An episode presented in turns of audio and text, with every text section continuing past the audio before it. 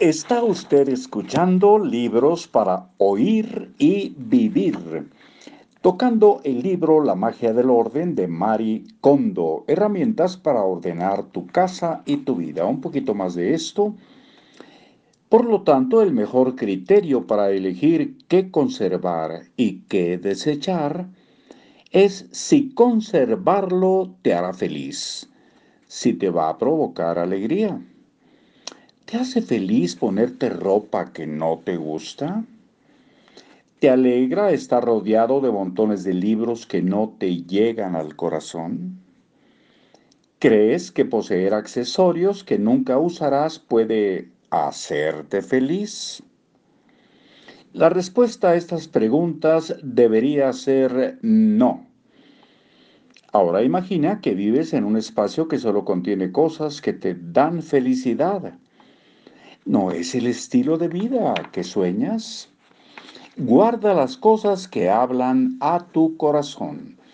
Luego da el siguiente paso y desecha todo lo demás. al hacer esto podrás reajustar tu vida e iniciar un nuevo estilo de vida.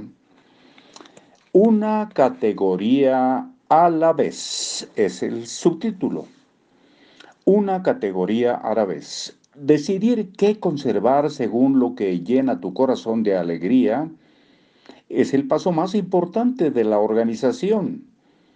Pero, ¿qué pasos concretos se necesitan para e-, eliminar eficientemente lo que sobra? Empezaré por decirte qué no hacer. No empieces a seleccionar y desechar por ubicación. No pienses, primero organizaré la habitación y luego el salón. U organizaré mis cajones uno por uno de arriba a abajo. Este método es fatal porque como ya vimos, la mayoría de la gente no se preocupa por guardar objetos similares en el mismo lugar. En la mayoría de los hogares, los objetos que caen en la misma categoría los guardan en dos o más lugares desperdigados por toda la casa. Por ejemplo, imagina que empiezas por el vestidor o el armario de tu habitación.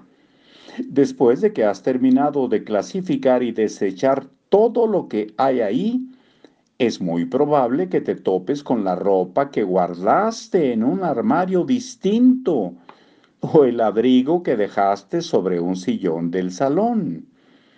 Entonces tendrás que repetir todo el proceso de elegir y guardar.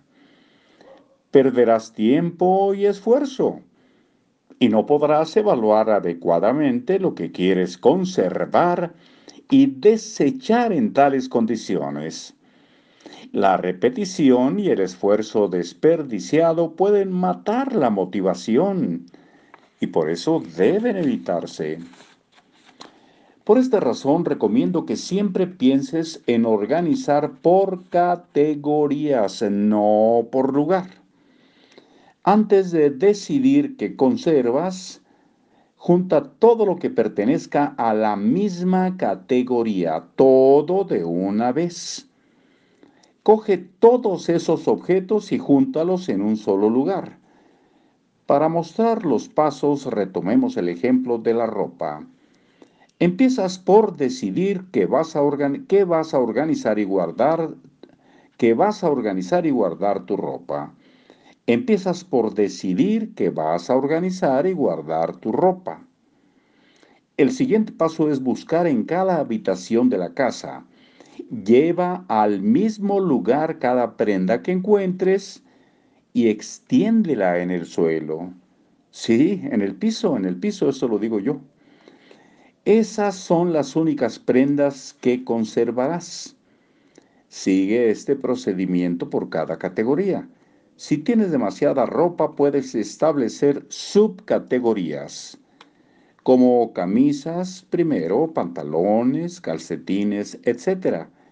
Y examinar tu ropa por categoría, tu ropa subcategoría por subcategoría. Hasta luego.